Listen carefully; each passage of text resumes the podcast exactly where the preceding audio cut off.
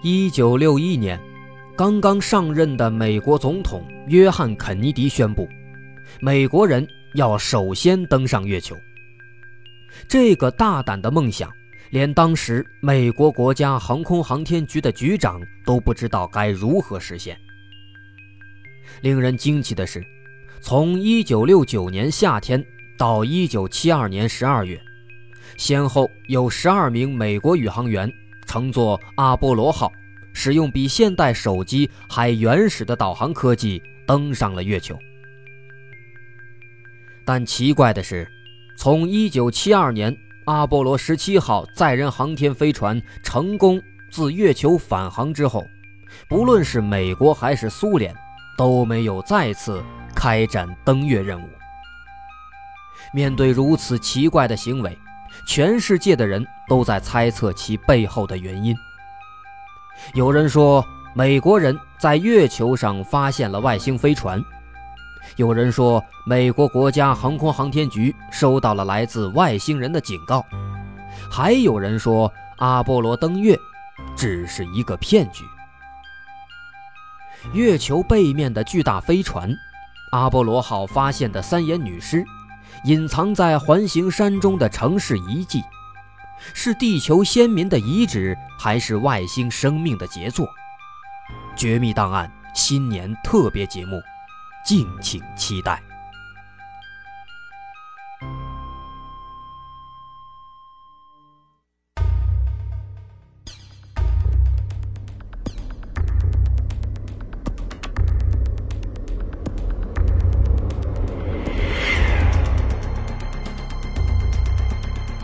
探索事实真相，搜寻幕后真凶。欢迎收听《绝密档案》，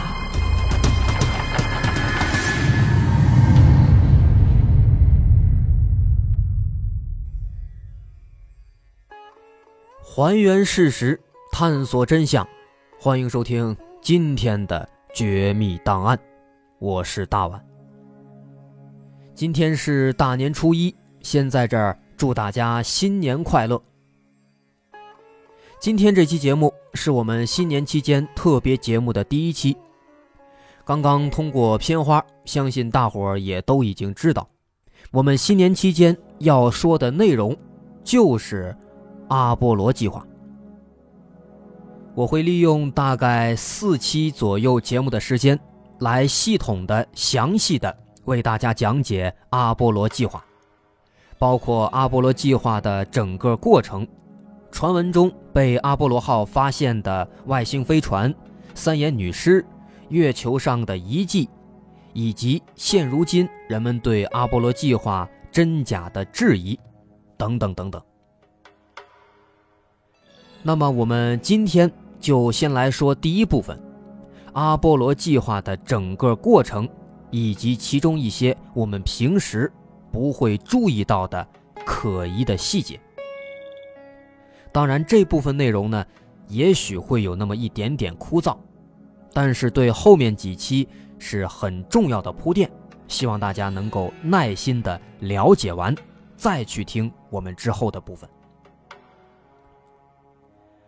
首先，一九六一年，这是非常关键的一年。在这一年，美苏两极的世界格局早已形成，冷战已经进入了白热化时期。也就是在这一年当中，美苏双方为取得世界霸权地位所做的一些动作，催生出了我们今天要说的这个庞大的划时代的计划。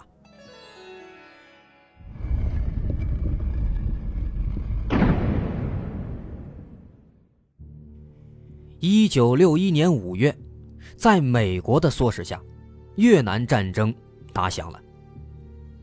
美国的计划是完美的，妄图通过越南战争来遏制社会主义阵营扩张。不过，肯尼迪万万没有想到，越南战争却成为了美国历史上持续时间最长的战争。十几年的越战。美国耗费了至少两千五百亿美元。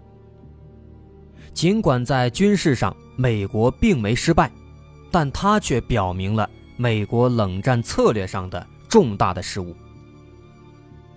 而且越战也极大的改变了冷战局势，美国由冷战中的强势一方变为了弱势。面对此时苏联咄咄逼人的攻势，借着中苏关系的决裂，美国开始更积极的和中国建交合作。当然，这跟我们今天要说的没有多大关系，跟中国建交这部分我们就暂且不谈。继续回到越战，越战加剧了美国国内的种族问题和民权问题，使国家处于极度的分裂状态，给美国人民造成了巨大的精神创伤，并且越南战争也结束了。美国战后二十五年的经济繁荣，使美国的经济状况急转直下。尽管美国自建国以来，在绝大多数战争中都是大发横财，但是越南战争却成为了美国的滑铁卢。美国万万没有想到，越战成了一个泥潭。从战争初期开始，美国的国防开支。就急剧增加，到一九六六年，增加幅度始终在百分之十以上。与此同时，一九六五年和一九六六年，美国两年经济增长率超过了百分之六。但随着美国在越南的军事行动逐渐陷入困境，国防开支的负担不断增加，使美国的经济又掉头向下。到一九六七年，经济增长率下降到了百分之二，而到了一九七零年，美国经济增长则完全处于停滞状态。事实上，美国从一九六九年十二月爆发经济危机到一九八二年十二月，才逐渐的得到复苏。这是六十年代美国的形势。然后我们再来看苏联在六十年代的情况。一九六零年五月一号，一架美国的 U 二式间谍侦察机在苏联斯维尔德洛夫斯克上空被苏联击落。此后，赫鲁晓夫不止一次的说要给美国点厉害看看。与此同时，当量为一亿吨 TNT 的超级氢弹的研制工作，已经在阿尔扎马斯一六绝密实验室结束。它比1945年美国把广岛夷为平地的原子弹当量要大一万倍。假如这颗超级氢弹在莫斯科上空爆炸，莫斯科就会从地球上消失。如果把它投在纽约，纽约也会连同他的座座摩天楼一起化为灰烬，即便躲在很深的地铁下面，也难以幸免于难，因为地铁的所有出入口将被烈焰所融化。除此之外，距离爆炸中心七百公里以内的城市也在劫难逃，比如俄罗斯的图拉布或美国的费城也将全部被毁。库尔斯克、彼得堡或波士顿的大部分也将被消灭。苏联正在研制的这个氢弹，就是我们所说的超级氢弹。在第二年，一九六一年的十月三十号，这颗超级氢弹在新地岛被引爆，这是世界上规模最大的核试验。这次实验给美国。带来了相当强烈的紧迫感。虽然在理论上来讲，早在1951年的五月，美国在太平洋的恩尼斯托克岛首次进行了氢弹实验，但当时美国的这个氢弹，事实上只是一个极其笨重的实验装置，放在六十多米的钢架上。装置以液态刀作为核聚变原料，并有冷却系统，使刀处于极低温状态。这个装置基本上不具备实战价值。紧接着两年后的一九五三年八月，苏联宣布氢弹试验成功，当量四十万吨。苏联是第一个成功的把氢弹实用化的国家。随后的一九五四年三月一号，美国的第一颗实用型氢弹，也是真正意义上的氢弹，才在比基尼岛试验成功。也就是说，在氢弹上，实际上美国是输于苏联的。我记得以前学历史的时候，老师形容冷战时期美苏之间的军备竞赛。说，在地球的东西两面，美国和苏联，这个发射一个卫星，另一个也跟着发射一个卫星；这个引爆一个炸弹，另一个也跟着引爆一个炸弹。基本在地球的两面，每天都在不停的飞火箭、飞炸弹。这个形容很形象，在当时来说。这两大阵营，谁先在某个领域占领制高点，谁就更有资格称霸世界。所以，苏联的领先就会让美国感到非常紧张。而且，在苏联引爆这颗超级氢弹的半年前，一九六一年的四月十二号，苏联刚刚把人类送上太空，苏联宇航员尤里·加加林成为了第一个。登上太空的人类。四年前的一九五七年十月四号，世界上第一颗人造地球卫星也是苏联发射的。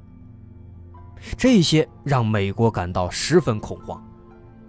于是紧接着，在加加林升空之后的第二天，四月十三号，白宫的一次会议中，许多议员们就提出，美国也要立刻开始一项太空计划。如此来保证不至于在和苏联的军备竞赛中落后太多。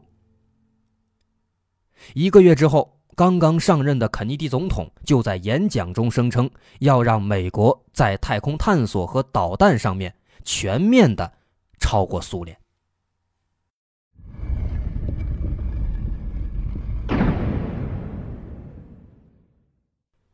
我们刚刚说了阿波罗计划的背景，接下来我们就来说说这个阿波罗计划的具体内容。这个阿波罗计划其实是由肯尼迪的上一任艾森豪威尔，在他执政的末期，也就是1960年肯尼迪当选总统之前提出来的，而且这个阿波罗计划。起初并没有得到艾森豪威尔的重视，只是把它当做水星计划的后续计划。那么，水星计划又是什么呢？这也是一个很重要的计划，我们来简单的说一下。水星计划是美国1959到1963年进行的航天飞行计划。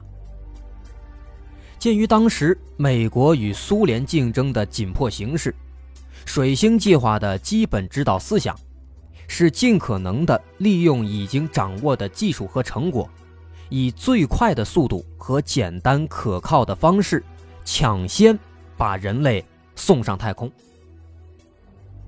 但意料之外的是，苏联在一九六一年四月十二号就把航天员加加林送上太空，并成功的。完成了轨道飞行，而此时的水星计划还处在无人试验的阶段，直到1962年才进行了首次的载人轨道飞行。截止到1963年，水星计划结束，总共完成了25次飞行试验，其中包括四次动物飞行、两次载人弹道飞行、四次载人轨道飞行。为了争取美苏这场太空竞赛的第一名，水星计划早期的实验其实并不顺利，而且还发生了多次事故。一九六一年四月十二号，加加林实现太空飞行之后，时间就显得更加紧迫。终于在一个月之后，五月五号，航天员阿兰·谢巴德乘坐自由七号实现了一次亚轨道飞行。不过，由于仅仅只是亚轨道飞行，所以这次飞行被赫鲁晓夫戏称为“跳蚤的一跃”。毕竟，谢巴德并没有进入绕地轨道，他的飞行其实比较像是弹头改为载人的弹道飞行，在飞了十五分二十二秒之后回到地面。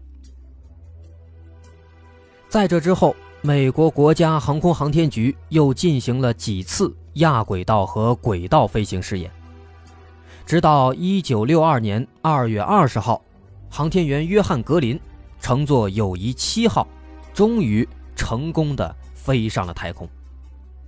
此后，水星号又进行了三次太空飞行。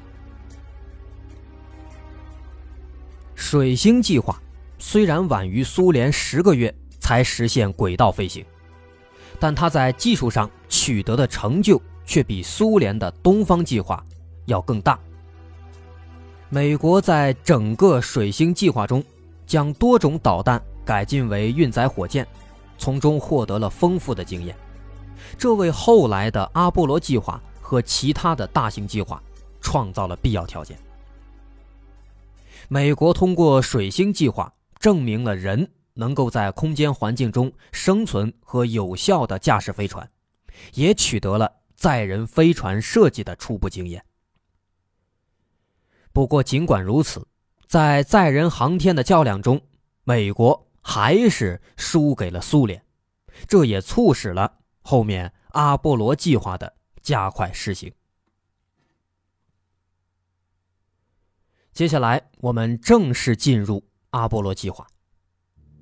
阿波罗计划是从1961年到1972年11年间组织实施的一系列载人登月飞行任务，目的是实现载人登月飞行和人类对月球的实地考察，为载人行星飞行和探测进行技术准备。阿波罗计划中包括11次载人任务，从阿波罗7号。直到阿波罗十七号，全部都是从佛罗里达州的肯尼迪航天中心发射。而七号前面的阿波罗四号到阿波罗六号都是无人测试飞行，并且严格正式的来说，没有阿波罗二号和阿波罗三号。基于之前的水星计划，美国国家航空航天局为阿波罗登月。准备了四项辅助计划，他们分别是1961年到1965年的徘徊者号探测器计划。这个计划总共发射了九个探测器，在不同的月球轨道上拍摄月球表面的状况，总共有一点八万张照片，以此来判断在月面着陆的可能性。不过，在这个计划中，探测器。也曾经多次发射失败。第二个辅助计划是1965到66年双子星座号飞船计划。这个计划先后发射了十艘载有两名宇航员的飞船，进行医学、生物学研究和操纵飞船机动飞行、对接和进行舱外活动的训练，可以说是为登月做热身准备。第三个是1966到1968年的勘测者号探测器计划，总共发射了五个自动探测器，在月球表面软着陆，通过电视发回了8.6万张月面照片，并探测了月球土壤的理化特性数据。最后一个辅助计划是在1966到1967年的月球轨道环形器计划。这个计划和上一个勘测者号探测器计划是同时进行的，总共发射了三个绕月飞行探测器，对四十多个预选着陆区域拍摄高分辨率照片，获得了一千多张高清晰度的月面照片。根据这个照片选出了十个预计的登月地点。这四个辅助计划的施行，为后面的登月打下了良好基础。在辅助计划圆满完成之后，一九六七年阿波罗登月计划这才正式的开始。阿波罗一号飞船原本计划在一九六七年二月二十一号发射，并且把宇航员维尔基尔·格里森、爱德华·怀特。和罗杰·查菲送上地球轨道，并在太空中生活十四天。但不幸的是，在一月二十七号的模拟演习时，飞船发生故障，三名宇航员还没有起飞就被火烧身亡。这也是阿波罗计划中唯一的一次失误导致宇航员死亡的事件。之后，我们跳过阿波罗四号到六号的无人测试飞行，到一九六八年十月十一号，阿波罗七号升空，载着三名宇航员绕地球飞了一百六十三圈，成功测试了登月舱的对接系统。当然，阿波罗七号也是绕地球飞行，还没有抵达月球。之后，阿波罗的。八到十号，开始成功的把人类送到绕月轨道。此期间又成功的测试了登月舱的安全性和其他性能。到这儿，基本已经为人类登月做足了充分的准备。总结一下，美国国家航空航天局还是比较谨慎的。阿波罗一到七号都是在进行地球内的技术检测。八到十号才开始到月球进行绕月测试，接下来的阿波罗十一号才是举世闻名的人类的一大步。一九六九年七月十六号，阿波罗十一号发射，七月二十号成功的在月球着陆，阿姆斯特朗也成为了登陆月球的第一个人。同时，还有他的两个同伴，分别是迈克尔·柯林斯与巴兹·奥尔德林。他们在太空执行了八天半的任务之后，七月二十四号，阿波罗十一号返回舱成功的返回地球。这表示美国在太空军备竞赛中终于扳回了一局，率先登上月球。阿波罗十一号应该是所有阿波罗计划的飞船当中最引人注目，也是让人们印象最深刻的一个。在所有的阿波罗计划中，对阿波罗十一号的质疑也是最多的。有人怀疑阿波罗十一号其实并没有登上月球，这一切只是美国自导自演的一出戏。还有人说。阿波罗十一号登上了月球，其实并不仅仅是采集了一些土和岩石，他们还在月球上发现了外星人以及很多城市遗迹。这两大方面的问题内容比较多，我们放在下期和下下期来说。在阿波罗十一号结束之后，随后的三年里，美国又接连发射了阿波罗十二。到十七号，除了阿波罗十三号因为事故终止了登月任务以外，共有十二名宇航员成功的登陆月球。直到一九七二年十二月，阿波罗计划正式结束。在这儿，我们可以了解一下失败的阿波罗十三号。这次失败发生在一九七零年四月十一号到十七号。是阿波罗计划中的第三次载人登月任务。阿波罗十三号在发射两天之后，飞船服务舱的氧气罐发生了爆炸，严重的损坏了航天器，大量损失了氧气和电力。那么在这种情况下，当时的三名宇航员使用登月舱作为救生艇，为了节省电力，他们又关闭了指令舱。在太空中经历了缺少电力、缺少正常温度以及饮用水的问题，但最终仍然是在去往月球的途中，成功的又返回了地球。所以这次失败也被称为是最辉煌的失败。以上就是我们现在所知道的一到十七号所有的阿波罗任务的大致内容。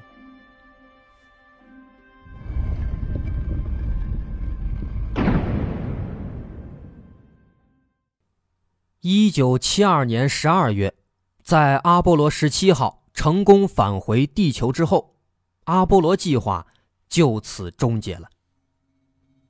很多人都在好奇，阿波罗计划此时正是如日中天，一颗又一颗火箭把人类送到月球。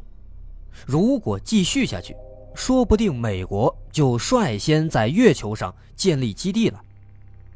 那为什么却在一九七二年突然停止了呢？有大量的阴谋论者认为，是美国在登月期间遭遇了外星人，收到了外星人的警告，不敢再登月了。相信也有更多喜欢猎奇的人愿意相信这种说法。但是，我们客观来看，阴谋论。永远只是阴谋论，它是没有足够的证据来支撑的。面对没有证据的推测和有理有据的但我们不太想承认的结果，我们还是需要相信后者。于是，在查阅了一些资料之后，我认为我们可以联系当时的背景，从政治、经济、技术这几个方面来考虑这个问题。首先，我们来说政治层面，航天的投资非常大，而作为一个系统庞大的工程，它的涉及面又非常广，需要一个高效的资金团队和管理团队来使它高效运作。这个团队通常情况下就是政府，政府手持大笔资金，能够调配大量资源。唯一制约的一点，就是他肯不肯做，做到什么程度。抛开其他层面，对于政府而言，政府投资所需要的结果就是政绩，而不是航天对于人类的作用。但是，航天这个项目要想看到它所带来的效益，少说也需要数十年甚至上百年才能呈现出来。这些不是那些提供资金的政客和企业所想看到的，他们更需要那些现实中让大家能够看见的政绩。阿波罗计划从结果上来看，其实就是一个顺带大幅提升了航天技术的政绩。从此，美国在航天领域终于甩掉了苏联，但是也因为甩掉了苏联。所以政绩的作用就不大了，而且这个计划实在是太烧钱，所以逐步终止了。当年肯尼迪作为推动阿波罗计划的重要人物，上台的时候，对于航天几乎是一窍不通，有的只是他那句在航天和导弹领域超越苏联的口号。而后来，尼克松终于终止了阿波罗计划，也是同样出于这方面考虑。因为对手苏联在这个领域已经毫无还手之力了，美国已经在短短的三年内送了十二个人上月球，因此这方面已经取得了足够的政绩和成效，已经没有必要再进行下去了。然后我们看经济方面。一九七二年越南战争打得如火如荼，美国已经深陷越南战争的泥潭十一年之久，人力、财力、物力消耗极大，加之经济危机爆发，国内的人们怨声载道。美国上世纪六十年代初的年均 GDP 在五千到一万亿美元之间。而开发这个计划已经前前后后耗资接近三百亿美元，相当于一年 GDP 的百分之五投资在这项航天计划。百分之五意味着什么？如果我国政府今年想耗资四万亿人民币去投资一个暂时与咱们日常生活水平提高没有什么关系的项目，肯定谁都不会乐意。接下来是技术层面。如果阿波罗计划继续实施的话，那么。我相信，无论是国会还是美国国家航空航天局，都无法容忍一艘又一艘的阿波罗飞船只是带回来越来越多的月球岩石标本。这就存在一个寻求技术进步和革新的道路。当然，这个道路不见得就非得从航天领域来获取，而且航天是个十分庞大的。涉及几乎全部工业体系的系统的工程。除此之外，美国在一九七二年一月，正式把研制航天飞机空间运输系统列入计划，确定了航天飞机的设计方案。可以说，这是一个比登月计划更具有实用性、更厉害的计划，也在一定程度上。加速了阿波罗计划的终止。另外，一九七一年四月，在阿波罗计划终止的前一年，苏联的礼炮一号空间站成功发射。空间站技术被苏联提前掌握，也促使美国抓紧转换研究方向，最终在一九七三年才发射了第一个空间站。并且在发射后还出现了一些小故障，比苏联晚了整整两年。所以总的来说，阿波罗计划的政治意义，也就是象征意义，是远远大于实际意义的。另外，资金、技术以及国内外环境的影响，共同导致了阿波罗计划的终止。好。这就是我们今天节目的全部内容，主要为大家讲解了阿波罗计划的前因后果，为我们之后几期节目做好铺垫。明天希望大家继续关注《绝密档案》，将为大家详细分析讲解阿波罗计划中的隐藏的那些内容。